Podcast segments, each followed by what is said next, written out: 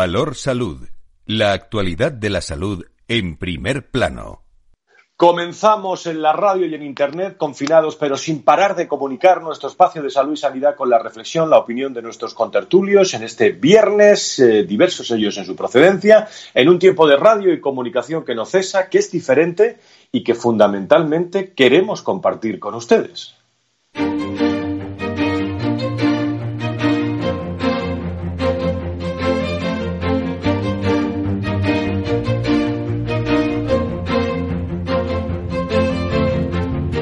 Valor Salud es un espacio de actualidad de la salud con todos sus protagonistas, personas y empresas. Con Francisco García Cabello.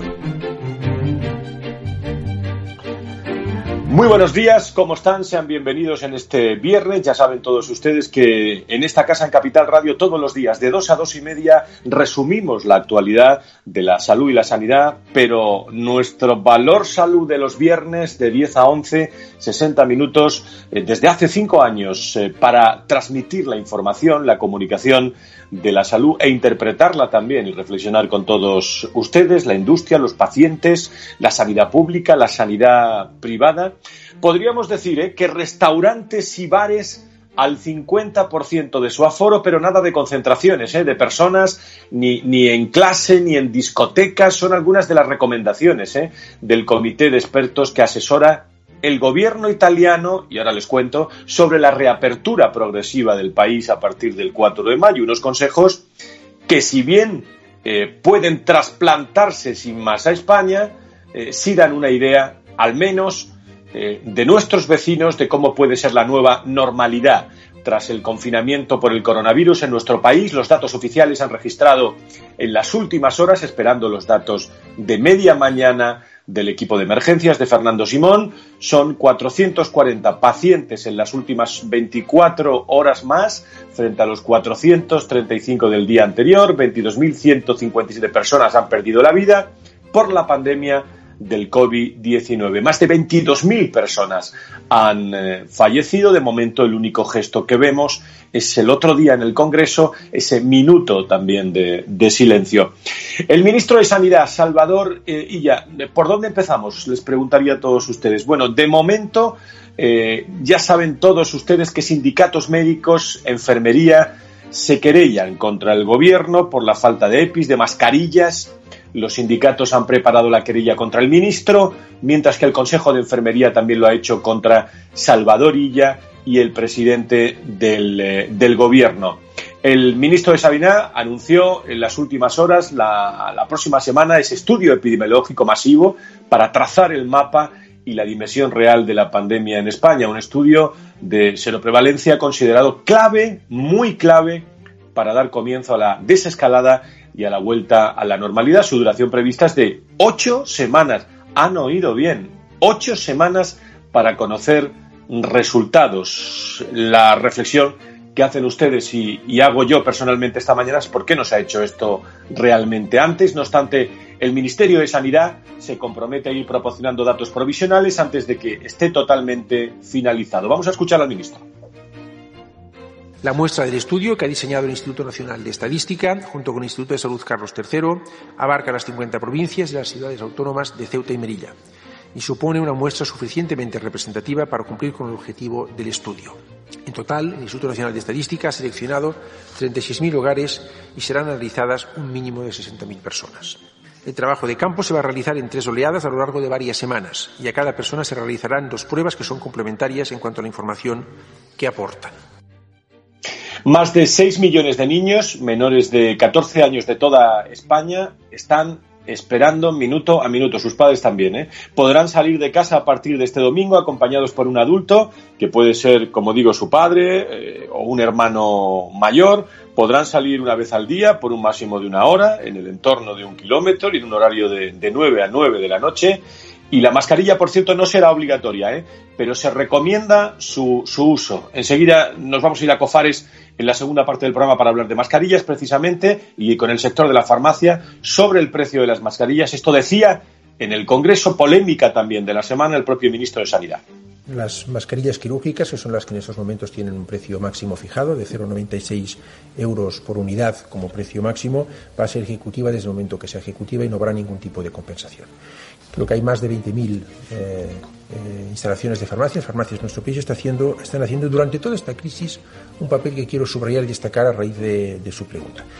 Siendo este un producto mm, muy demandado por usted, entiendo que ninguna de ellas tenía o tiene stock de este producto y que ha ido teniendo salida en el mercado. Mucha polémica en esta gestión eh, que algunos eh, denominan también como, como desastre del, del, gobierno, que pagó 26 eh, millones de euros, 26 euros a cada PES, que no funcionó y dio eh, pues 4,2 millones también eh, de, comisiones a una asesoría, que, que, hay mucha investigación sobre, sobre todo esto que se está hablando en todos los medios de comunicación esta mañana y mirando hacia Europa. Y enseguida comenzamos. La presidenta del Banco Central Europeo, Christine Lagarde, ya ha advertido. Eh, lo dijo ayer claramente a los líderes de la Unión Europea, que la pandemia del COVID-19 podía provocar una caída entre el 5 y el 15% del Producto Interior Bruto de la eurozona porque, eh, bueno, la situación es la que es y le ha urgido crear un fondo de recuperación, según ella, rápido, firme y eh, flexible. Lagarde también ha participado, como digo, en la, cumbre por videoconferencia eh, de los jefes de Estado y de Gobierno, en el que no tuvo a bien tampoco hablar el presidente del Gobierno. Vamos a repasar toda la actualidad. Nos están esperando muchos invitados a lo largo de este programa especial sobre esta crisis de salud, crisis económica, coronavirus, coronavirus con eh, todo el equipo, al cual agradezco muchísimo el esfuerzo durante toda esta semana de Félix Franco en la realización técnica del sonido, de todo el equipo de Capital Radio, de Sebastián Sanavia en la producción de Valor Salud, de Laura Escudero pendiente de todos los detalles durante toda la semana y de todos ustedes por su agradecimiento de estar, aunque confinados, con nosotros en esta mañana de viernes. Valor Salud. La actualidad de la salud en primer plano. Y lo primero que vamos a hacer antes de conectar con nuestros invitados es eh, comentar con Laura Escudero eh, todos los detalles eh, por regiones, eh, detalles fundamentales, e insisto, después de esos números, después de esa estadística, siempre hay muchísima humanidad, no lo pierdan ustedes de vista.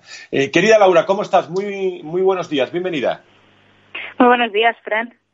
Bueno, pues vamos a repasar, si te parece, en nuestro Valor Salud de los viernes, eh, distintas regiones, siendo Madrid, Cataluña, pues las regiones que prácticamente lideran ¿no? ese, ese crecimiento también en, en, en todos los datos. Laura. Así es, Madrid y Cataluña son las comunidades con más contagios en España, pero aunque ya suben, bajan los otros dos focos de la pandemia en España, que son Castilla-La Mancha y Castilla y León. Las cuatro comunidades, Madrid, Cataluña y las dos Castillas, suman dos tercios de los afectados del país y el 71% de los fallecidos por COVID-19 en España. Y vamos hablando de un desconfinamiento que parece que se va acercando y con la noticia de que a partir del domingo los niños menores de 14 años puedan salir a pasear durante una hora, esto parece un poco más visible. Y de las medidas y condiciones de esta desescalada habló del director del Centro de Coordinación de Emergencias, Fernando Simón. Serían unas condiciones previas a cualquier indicador que tienen que estar garantizadas. Mm. Eh, una es que tenemos capacidad de asistencia suficiente para responder en caso de que haya incrementos nuevos, ondas nuevas, brotes epidémicos nuevos. Tenemos que tener una capacidad de obtener la información necesaria que nos permita detectar de forma muy precoz cualquier posible inicio de uno de esos brotes. Y eso son, es una cuestión de sistemas de información. Y luego tenemos que tener instalada una capacidad suficiente para detectar esos casos sospechosos, diagnosticarlos, aislarlos y darles el seguimiento adecuado a ellos y a sus contactos. Una vez que garantizamos esas capacidades, podemos empezar a pensar en los indicadores. Y mientras unos países van poniendo fin a la cuarentena obligatoria, sobre todo en América Latina, y en el norte de Europa otros siguen sumando fallecidos y alcanzando cifras récord. Estados Unidos, España, Italia, Alemania, Reino Unido, Francia y Turquía, en este orden, son los países más afectados por la pandemia en cuanto al número de contagios confirmados y son los únicos donde se ha superado la barrera de los 100.000 casos. Los siete países han adelantado a China, el epicentro original de la pandemia. Y en total en el mundo hay 185 territorios afectados, 2.600.000 personas contagiadas y la cifra de fallecimientos supera los 186.000 personas, sin olvidar lo que tú dices, Fran, que son personas. Muchas gracias, Laura. Seguimos, por cierto, en Twitter, ¿no? Todo, todo este programa con mucha conexión y mucha cercanía con nuestros oyentes, ¿no? Así es. Nos pueden seguir en arroba foro rrhh, arroba valor salud y en arroba capital radio B. Pues muchas gracias a todo el equipo de, Capital Radio. Nos está esperando Marta Villanueva, directora general del ITIS. Valor Salud. La actualidad de la salud en primer plano. Querida Marta, eh, como directora general del IDIS, muy buenos días, ¿cómo estás? Hola, muy buenos días, pues seguimos bien. Afortunadamente, todo bajo control. Muchísimas. Por cierto, te vi muy bien en la webinar del otro día. ¿eh? Muchísimas gracias. ¿eh? Ah, esto, estoy encantada de participar en estos encuentros que hablan de personas, de salud emocional y de todo lo que pueda ayudar a salir adelante de esta situación tan especial y particular en la que nos encontramos. Encantada. Cuéntame lo que tú quieras, pero yo te quería preguntar sobre el Instituto para el Desarrollo e Integración de la Sanidad. Eh, bueno, estáis eh, fundamentalmente eh, reconociendo pues toda la labor que se está realizando, pero ha habido una iniciativa muy interesante de un centenar de aseguradoras, ¿no? De crear un fondo solidario de nada más y nada menos de 37 millones de euros con el que UNESPA, la asociación empresarial, bueno, va a suscribir un seguro colectivo para proteger a los sanitarios que se enfrenten al COVID-19, ¿no, Marta? Sí, sí, eh, Fran. Eh, la verdad es que las iniciativas y los impulsos que están haciendo todos los miembros de IDIS Extraordinario, os contaré con un poquito más de detalle otras iniciativas, pero concretamente esta es la promovida por un centenar de aseguradoras de este país que crean un fondo solidario de 37 millones de euros, con el que un SPA suscribirá un seguro colectivo para proteger a los sanitarios que se enfrentan al COVID-19. Fijaros que este seguro aporta un capital de 30.000 euros por fallecimiento y un subsidio por hospitalización. ¿A quién cubre?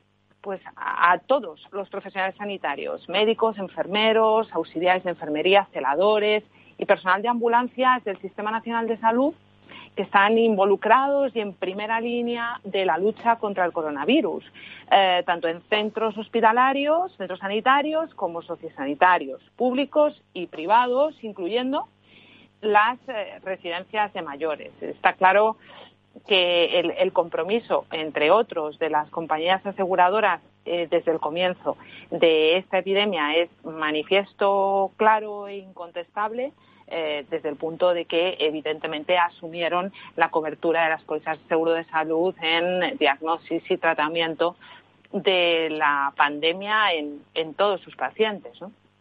Eh, estoy viendo, eh, según estos datos, un sector asegurador que, va más allá ¿no? del momento atendiendo a, sus, a sus clientes, pero sobre todo olvidándose de lo que hay que olvidarse y fundamentalmente eh, que, es estar ahí, ¿no? En esa unidad única que es con el Ministerio de, Sanidad. Eh, la sanidad privada eh, está en primer plano, pero también se está aprendiendo mucho, ¿no, Marta? De esa colaboración futura público y de esa salud y sanidad única que podemos tener en nuestro país. Por supuesto, Fran, si esta pandemia está dando algo positivo, es la oportunidad de reflexionar y de crear una nueva estrategia compartida de colaboración donde ya casi nos podamos olvidar de hablar de los apellidos de la sanidad. Trabajar en una integración, en una unidad, en un trabajo compartido único, con el único objetivo de crear salud y bienestar a la población, eh, es el objetivo que que el Sistema Nacional de Salud eh, crea. ¿no? Y yo creo que esta, esta epidemia nos está dando, esta pandemia nos está dando la oportunidad de que todo el Sistema Nacional de Salud trabaje codo con codo, no solo con el trabajo en primera línea, sino con eh, un montón de iniciativas de apoyo y donaciones de las que, bueno, si quieres, eh, ahora hablamos, ¿no? Con el, tema este de, de, que estamos creando en IRIS, sí. Mm, cuéntame, cuéntame, Marta.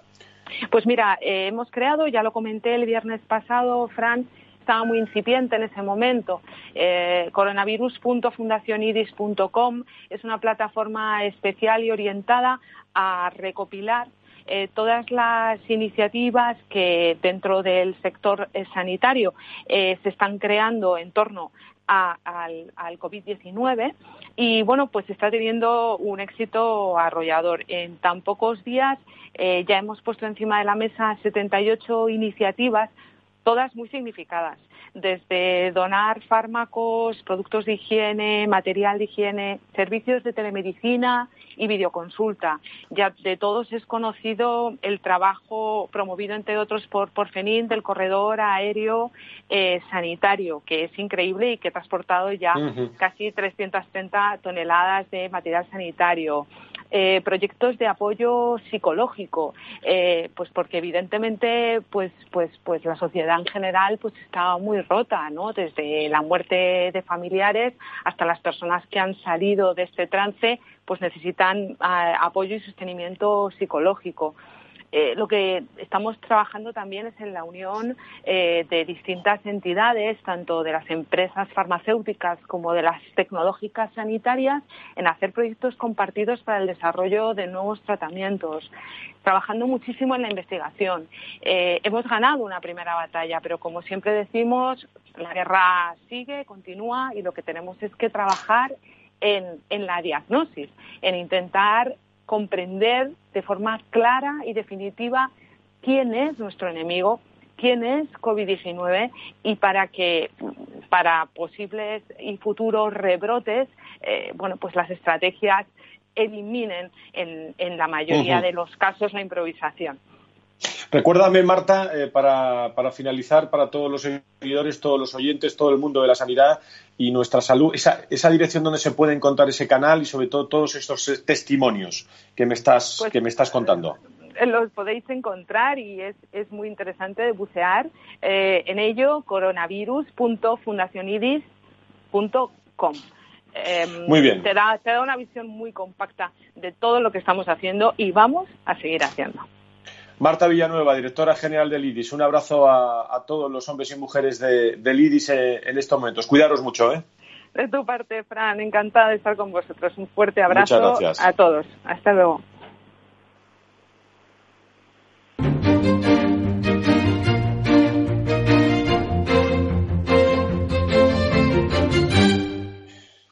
A esta hora de la mañana, las 10 y 23, las 9 y 23 en las Islas Canarias, estamos en directo con todos ustedes, confinados eh, desde hace más de 30 días, informando eh, todos los días de 2 a 2 y media en nuestro programa especial de, Capital, eh, de Capital Radio. Y vamos a hablar ahora, en estos minutos y a partir de, de las 10 y media también, después de nuestra pausa, con el presidente de la Patronal de la Sanidad Privada en España, don Carlos uh, Rus. Don Carlos, encantado de saludarte. Muy buenos días. Hola, Frank, ¿qué tal? Buenos días. Bueno, eh, ¿qué, balance hacemos de, esta semana? Hablamos todos los viernes con, cierto pose. Vamos, vamos, a dar las claves y luego, después de la pausa, continuamos reflexionando eh, tranquilamente. Carlos, ¿cuáles son las claves de esta semana, en tu opinión? Que estás permanentemente en contacto con el Ministerio y con esta crisis sanitaria. Pues fundamentalmente yo creo que una de las principales claves sería la meseta en la que estamos, a ver si esa curva empieza a disminuir y podemos hablar verdaderamente de, esa vista final del túnel. Y luego, por otro lado, también tendremos que medir los efectos de la decisión del Gobierno del lunes de Pascua. El próximo lunes, martes, miércoles veremos si se produce o no un repunte y que también será una información importante cara al desconfinamiento de la población.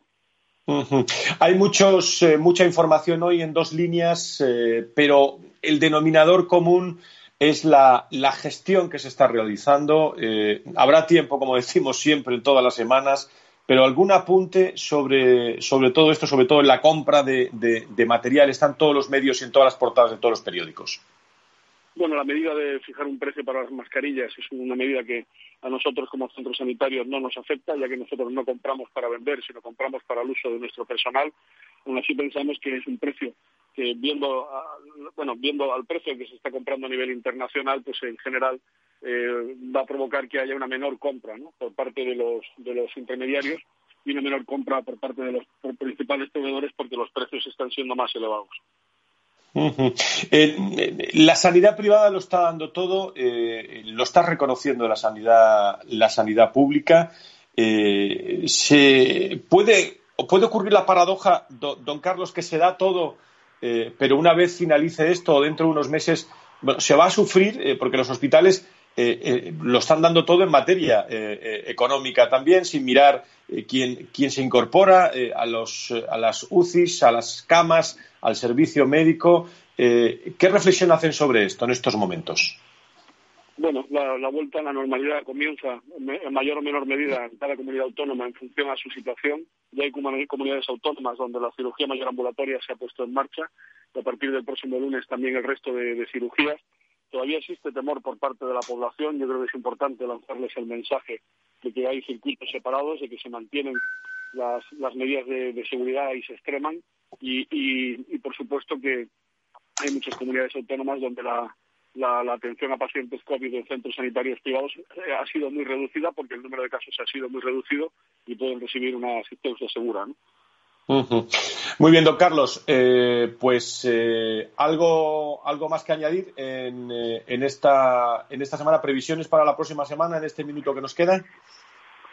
Bueno, yo, creo que estar muy atentos a los datos que vayan resultando de lunes a miércoles, que yo creo que van a ser fundamentales para ver si, para ver la fecha final de ese confinamiento, ver si se produce o no un repunte o ese tenido repunte, que esperamos todos que no se produzca y que sería una magnífica señal de que vamos acercándonos al final, ¿no? De, este confinamiento, aunque sí, en función de los resultados también, pues eh, las medidas de transición hacia la normalidad podrán ser más o menos duras. Muy bien, pues cuídese, que le vemos en, todos los medios de comunicación. Eh, dura batalla, la de, la de ASPE también, y buen trabajo que se está realizando.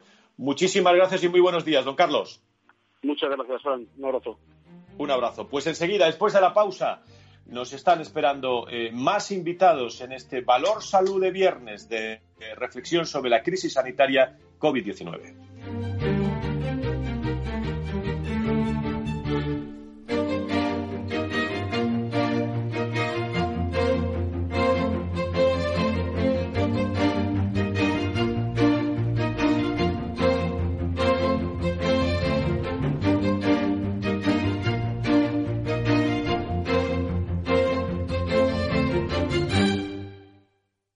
Valor Salud. La actualidad de la salud en primer plano.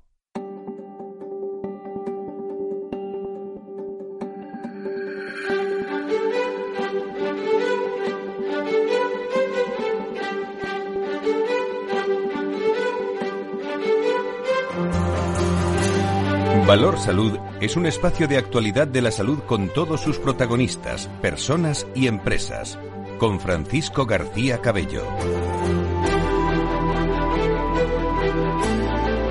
Muchísimas gracias a todos por estar en directo en este espacio Valor Salud en Capital Radio con todos ustedes, aunque confinados, no dejamos de comunicar.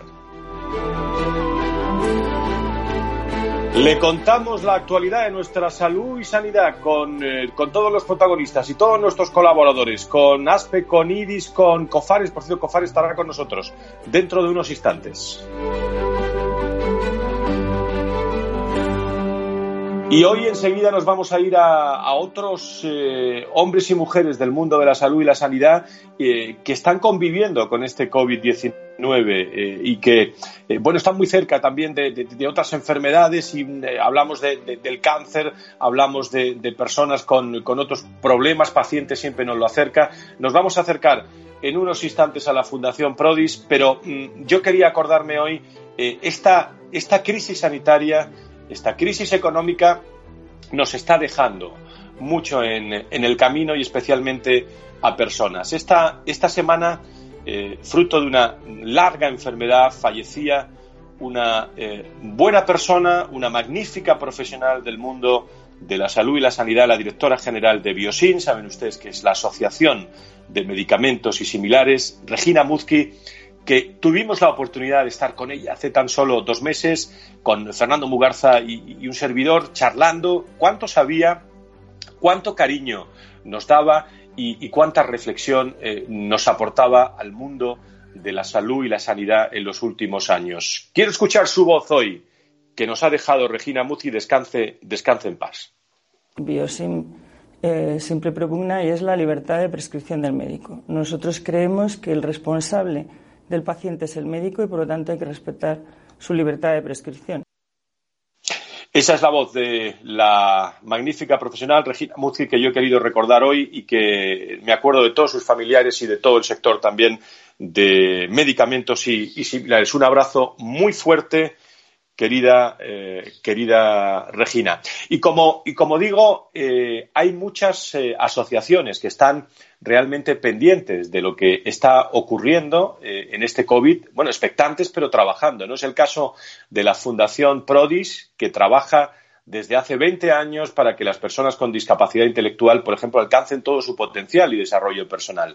Desde la formación se promueve con inclusión social y laboral en una sociedad, bueno, que intentamos todos que sea más justa y solidaria. Creo que tengo hilo directo hasta hora de la mañana con la presidenta de la Fundación Prodi, Soledad Herreros de, Tejada.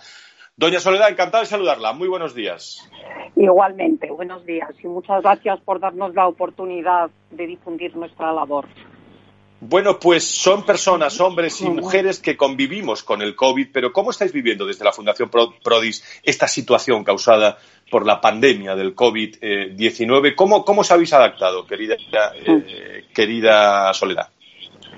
Bueno, pues lo, hemos, eh, lo estamos viviendo como un reto, porque desde el primer momento vimos que lo que no podíamos era privar a los 400 jóvenes a los que atendemos en Prodis de, continuar con sus actividades diarias y con, y con su día a día.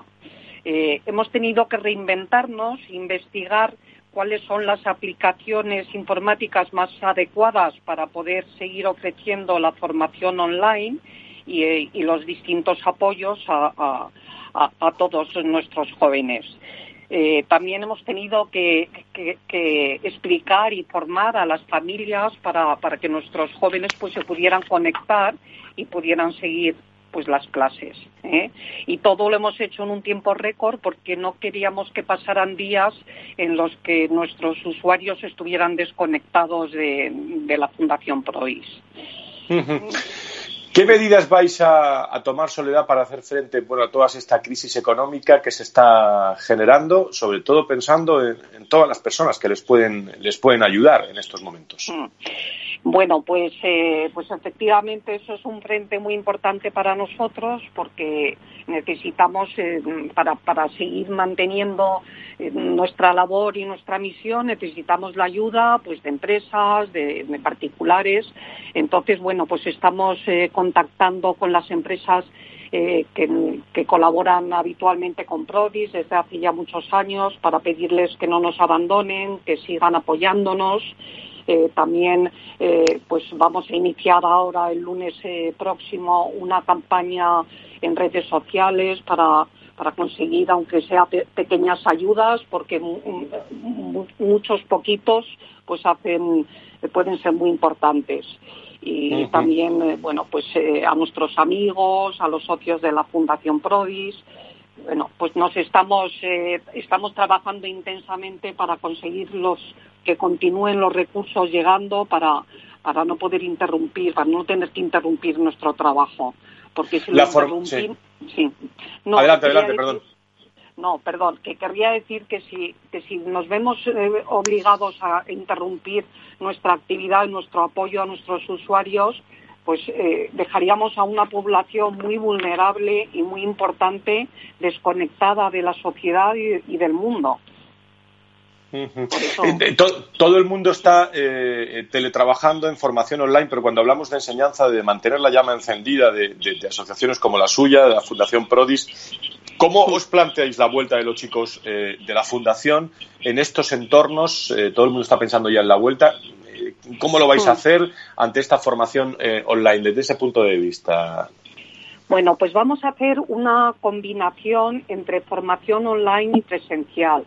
Como no queremos correr ningún riesgo, que nuestros jóvenes corran ningún riesgo de salud, pues eh, vamos a hacer, por ejemplo, que, vayan mm, unos vayan tres días a la semana, otros vayan dos, los días que no vengan, que no puedan estar presencialmente en, en la fundación, pues conectarnos con ellos online porque queremos pues mantener todas las medidas de seguridad, que haya la distancia apropiada entre, entre, unos y otros y para eso tiene que ser de esta manera, tiene que ser una pues combinar formación presencial y formación online.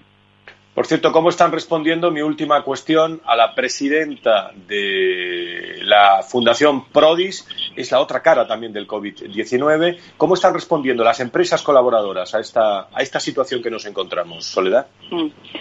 Bueno, pues eh, hemos tenido pues apoyos de empresas que nos han facilitado equipamiento informático para poder, eh, bueno, pues para que todos los jóvenes que, no, que en sus casas no, no tengan Mm, no tengan eh, pues medios para conectarse, pues que se los hemos proporcionado gracias a empresas que nos han ayudado. Y, bueno, también hemos tenido pues empresas eh, que nos han ofrecido pues ayuda económica y, vamos a seguir contactando con, con todas las, las, que no nos han llamado para, para pedirles que nos sigan apoyando. Muy bien, pues eh, os mando un saludo muy cariñoso desde aquí, el otro lado también del, COVID-19, desde la salud, desde la sanidad, a la presidenta de la Fundación Prodi y veremos ese, ese vídeo, esa campaña toda esta semana, eh, con, mucha, con mucha dedicación eh, en el entorno de la salud y la sanidad. Soledad, muchísimas gracias por estar con nosotros. Muchas gracias a vosotros. Un abrazo. Un abrazo.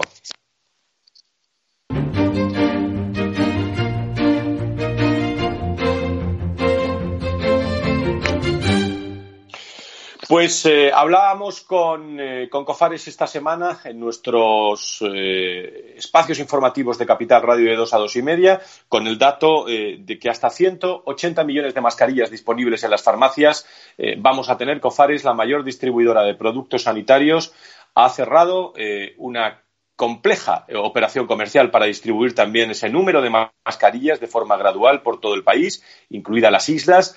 Ya se han repartido eh, varios millones de unidades, más de cuatro millones de unidades, y se prevé llegar hasta los 20 millones esta semana. Son mascarillas homologadas eh, que tienen en cuenta todas las indicaciones normativas de las autoridades sanitarias y el impacto de la pandemia en un entorno, eh, hablo de COFARES, que llega al 95% de las farmacias de España con dos entregas diarias eh, como mínimo. Y yo le quiero preguntar al portavoz de Cofares, a Jorge Poveda, que creo que está en línea con nosotros, cómo se está desarrollando esta distribución. Don Jorge, muy buenos días, encantado de saludarle.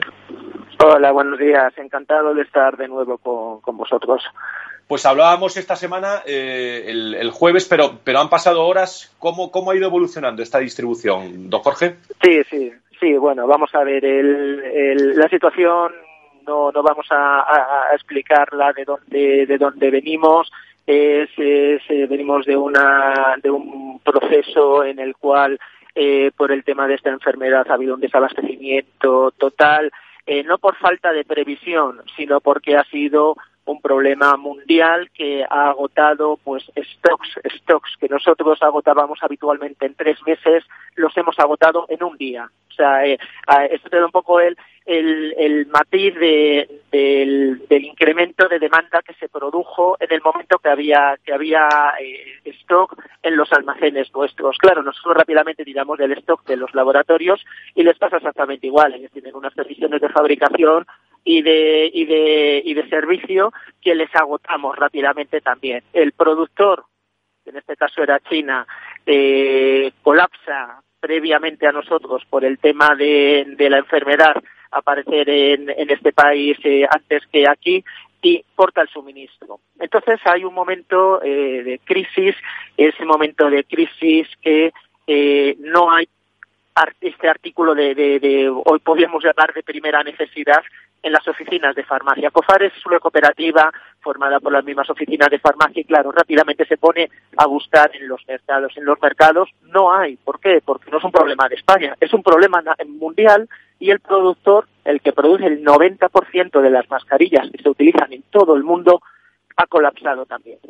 Eso echa, eso produce un, un pues como tú bien decías antes, el que nosotros tenemos todos los sistemas de alarma activos y culmina en esta operación de conseguir eh, un compromiso de, abastecimiento de 180 millones. Eh, como bien decías, el lunes, este lunes de esta semana, se han repartido 4 millones, o sea, eso fue eh, prácticamente llegar y desaparecer porque el mercado lo, lo estaba necesitando. O sea, yo no hablamos solamente de de nuestras oficinas de farmacia normal, que por cierto un, un abrazo y, el pésame a todos los, los farmacéuticos eh, de oficina de farmacia que han fallecido, eh, el último en Madrid eh, ayer mismo. Entonces, la, la, farmacia lo necesita para sus pacientes.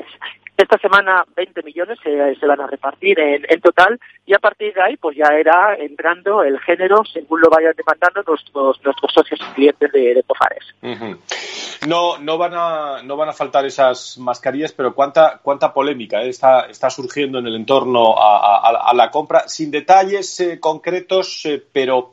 Don Jorge, ¿cómo se produce este tipo de operación? me imagino que no, que, no es fácil, que no es de la noche a la mañana, ¿no? No, por supuesto. O sea, como te, como te decía, eh, esto es comercio internacional. El comercio internacional tiene unas, unas leyes, unas reglas totalmente diferentes, eh, diferentes a la, al comercio intracomunitario, al comercio nacional que nosotros podemos hacer.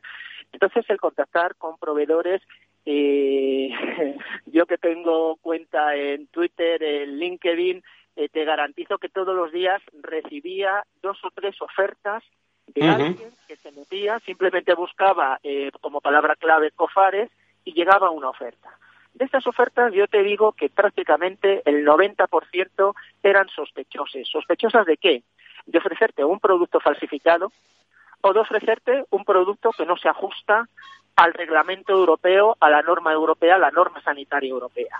Entonces yo, por ejemplo, he visto eh, productos falsificados, pues de todo tipo, desde la típica mascarilla quirúrgica que viene con una con una eh, marcaje en la mascarilla con, con diciendo que es pues de una calidad eh, superior dos o tres niveles. Eh, nosotros tenemos una marca propia, Aposan, que es una marca líder en todo lo que es el, el mercado. Bueno, pues nos han falsificado mascarillas. O sea, eso te lo puedo decir casi en primicia. Está denunciado y demás, por supuesto, pero eh, nosotros en nuestra marca Aposan, pues claro, se, se ve eh, si eres un profesional sanitario como es la oficina de farmacia, rápidamente lo detectamos.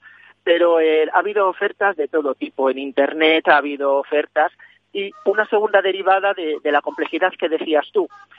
También eh, ha habido en un momento determinado mm, farmacias o empresas que han intentado comprar en proveedores no habituales.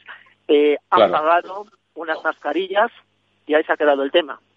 O sea, se ha pagado por adelantado, norma de mercado internacional, pero ni han recibido, ni el, por supuesto el dinero no se lo van a devolver, pero no han recibido el, producto. Entonces sí, eh, contestando a tu pregunta, es muy complicado, tienes que certificar, ten en cuenta que las distribuidoras, yo soy farmacéutico, yo trabajo en una distribuidora, pero yo soy farmacéutico, tenemos las buenas prácticas de distribución, esas buenas prácticas de distribución que se aplican a medicamentos, nosotros también las aplicamos a todo lo que es eh, con, con legislación sanitaria, y es una operación muy compleja. Tienes que primero validar el proveedor, fiarte que quien tienes sentado delante es un señor, entre comillas, con todas las de la ley, porque si no te puede pasar, pues como algunos, algunas empresas o compañeros que les, también entre comillas, les han timado.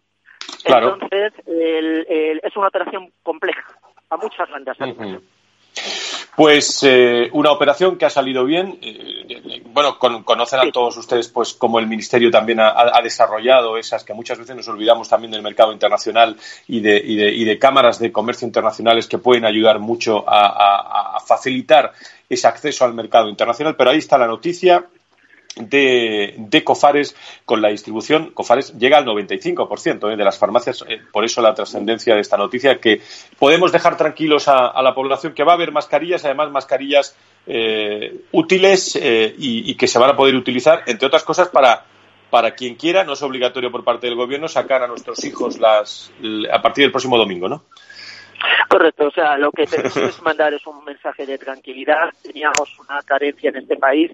Cofares ha conseguido la operación mayor de, compromiso de traer mascarillas. Eh, no quiero compararme ni con, con otras, eh, con nadie, pero esta operación es, es única y lo único que pensamos aquí es en el, en el bien del, paciente, del paciente final. Todos somos pacientes. O sea, esa sería, eso debería ser el eslogan que todos deberíamos llevar eh, grabados en la, en la frente. Todos en algún momento somos pacientes. Y el primer yo diría, el profesional sanitario de referencia es la oficina de farmacia, porque es donde todos cuando lo tenemos el primer síntoma, el primer problema o donde bajamos siempre es a la oficina de farmacia, porque en el pueblo más pequeño de toda España hay una oficina de farmacia. Eh, a 250 metros de nuestra casa hay una oficina de farmacia. Y estos farmacéuticos, a través de COFARES, que es su cooperativa, se tienen que surtir. Entonces, una vez que está COFARES ya con un, con un producto, como tú decías, de calidad, un producto seguro y un producto certificado, tranquilidad a todo el mundo, tardará un poco más, tardará un poco menos, pero las mascarillas están entrando en el mercado. Don Jorge Poveda, portavoz de COFARES. La semana que viene también contactaremos para ver qué tal ha ido toda esa, esa distribución, que es a lo que se dedica también eh, COFARES. Muchísimas gracias por estar y recuerdo también un abrazo muy fuerte a todos los fallecidos que nos están atendiendo muy bien en las farmacias de, de España. Muchísimas gracias. ¿eh? Encantado de estar con vosotros de nuevo. Un abrazo. Hasta luego. Un abrazo. Muchas gracias. Valor Salud. La actualidad de la salud en primer plano.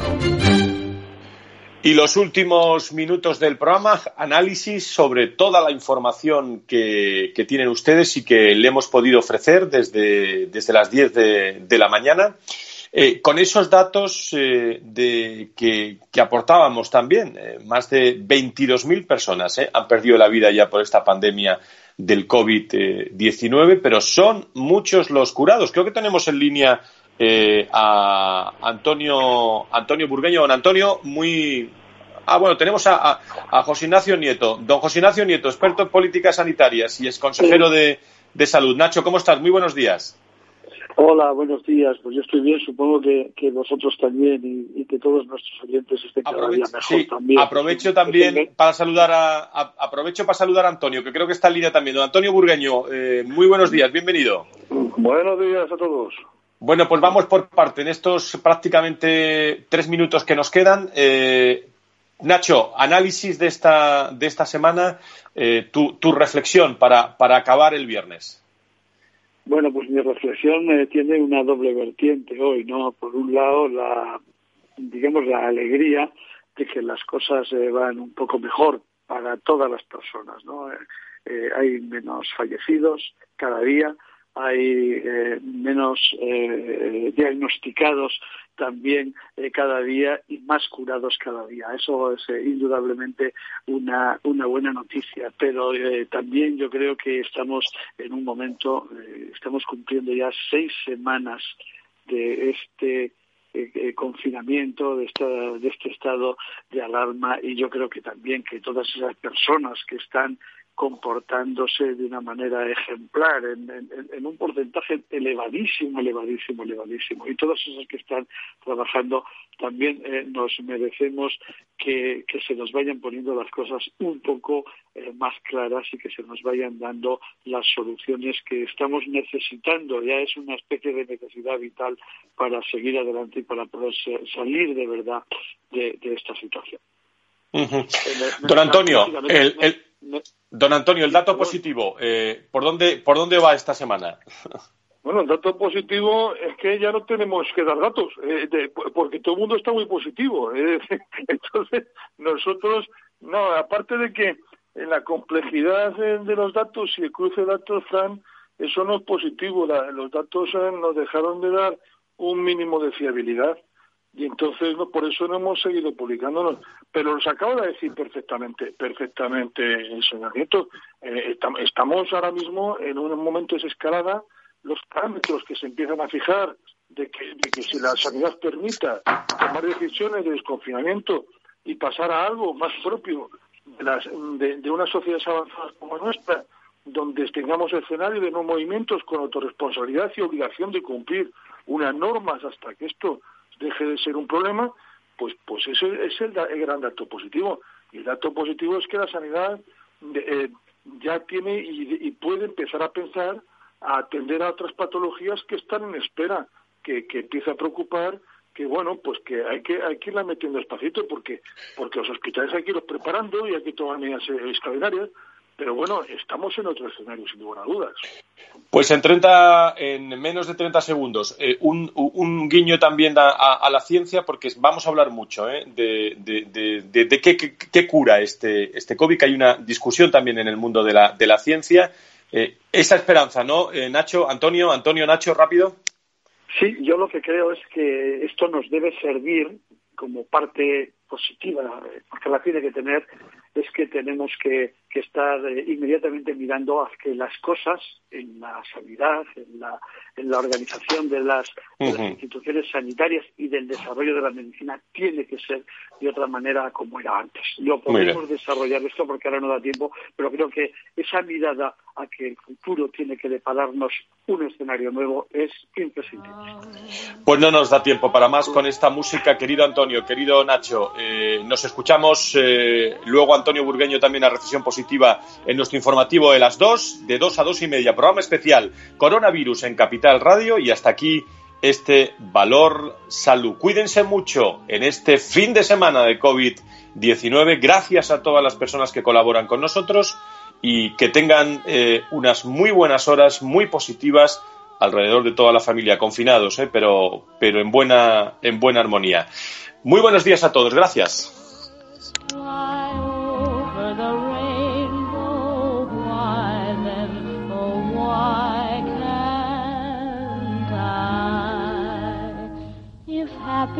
Valor Salud. La actualidad de la salud en primer plano todas las semanas con sus personas y empresas. En Capital Radio, con Francisco García Cabello.